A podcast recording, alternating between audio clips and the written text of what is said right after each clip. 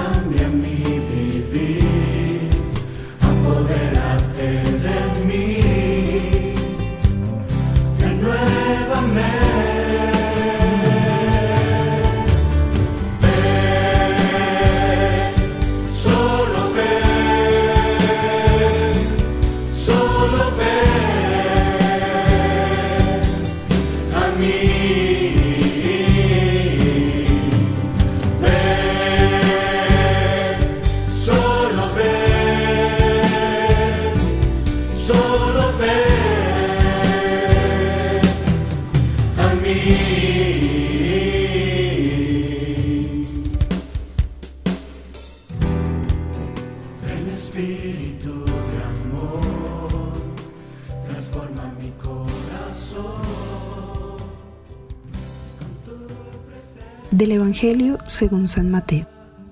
Un día salió Jesús de la casa donde se hospedaba y se sentó a la orilla del mar. Se reunió en torno suyo tanta gente que él se vio obligado a subir a una barca, donde se sentó, mientras la gente permanecía en la orilla. Entonces Jesús les habló de muchas cosas en parábolas y les dijo, Una vez salió un sembrador a sembrar, y al ir arrojando la semilla, unos granos cayeron a lo largo del camino Vinieron los pájaros y se los comieron. Otros granos cayeron en terreno pedregoso, que tenía poca tierra. Ahí germinaron pronto, porque la tierra no era gruesa. Pero cuando subió el sol, los brotes se marchitaron, y como no tenían raíces, se secaron. Otros cayeron entre espinos, y cuando los espinos crecieron, sofocaron las plantitas.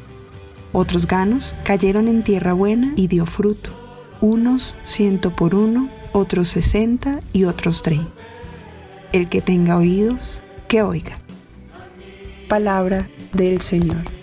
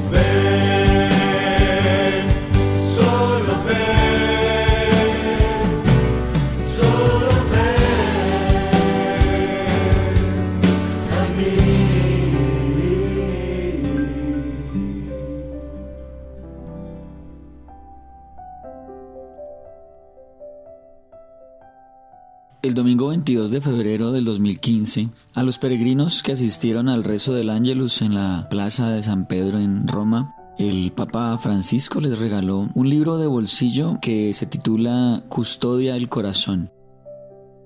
Es un libro que recopila algunas enseñanzas de Jesús y contenidos esenciales de nuestra fe.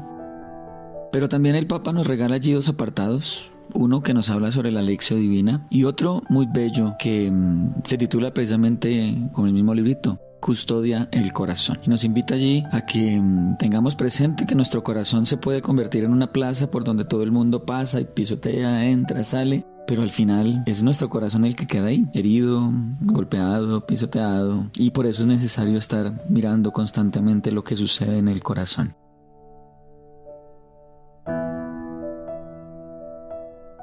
Y en este comienzo del discurso parabólico de Jesús, en el que el Papa Francisco nos dice la parábola del sembrador es la madre de todas las demás parábolas, contemplamos a Jesús que le dice a los discípulos que usa las parábolas para que quien tenga se le dé más y el que no tenga se le quite hasta lo que tiene.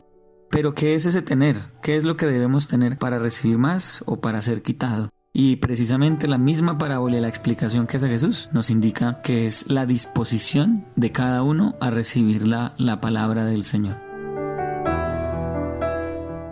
Sabemos que la palabra no es solamente un sonido, no es un texto, no son unas escrituras sagradas, la palabra es una persona, es el verbo encarnado, es Jesucristo que nos entrega su vida. Y la parábola del sembrador entonces es el llamado de atención que nos hace el Señor, a ver qué tan dispuestos estamos. Las tres primeras estados de la tierra, el camino, el terreno pedregoso y el terreno que aunque es fértil, tiene maleza, tiene cizaña, son disposiciones de, de nuestro corazón.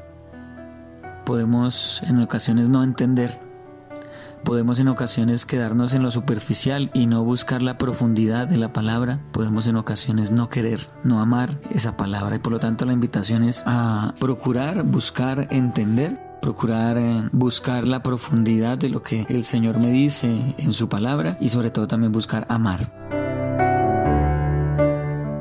El terreno fértil, la buena tierra, no es sino la consecuencia, no es sino la consecuencia de aquellos discípulos que han buscado entender, que han buscado profundizar y que han buscado amar ese don que Dios nos hace en su Hijo Jesucristo.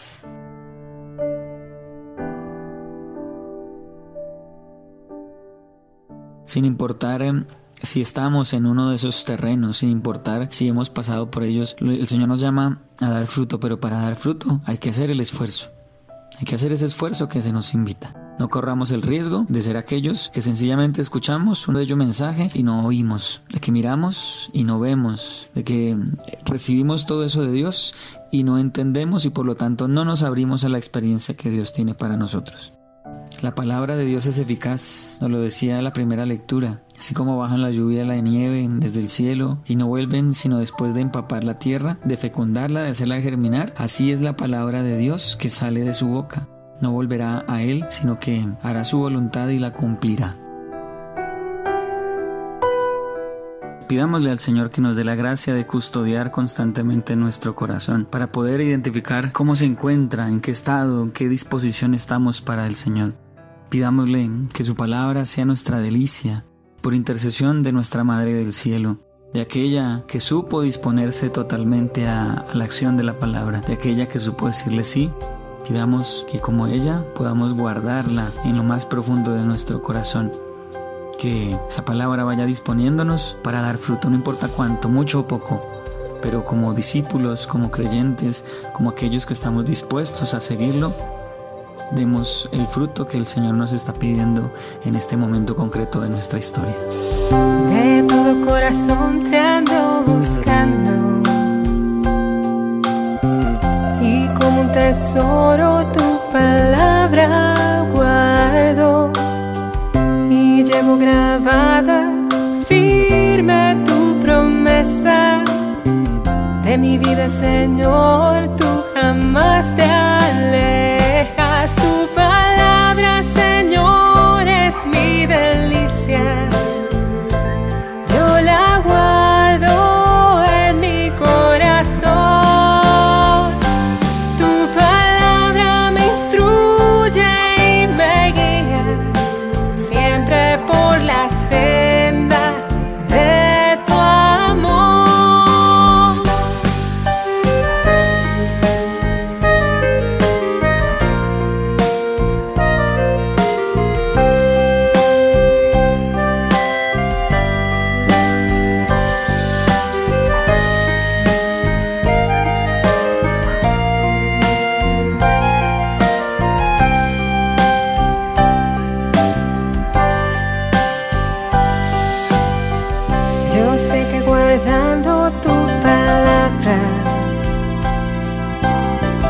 siempre me amará y vendrán a mí.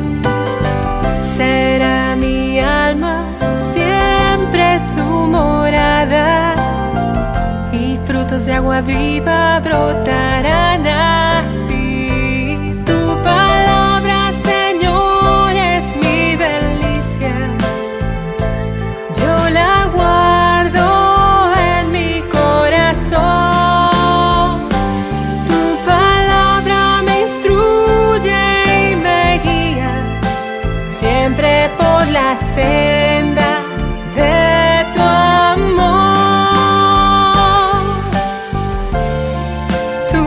Llamado amigo. Y en el silencio de la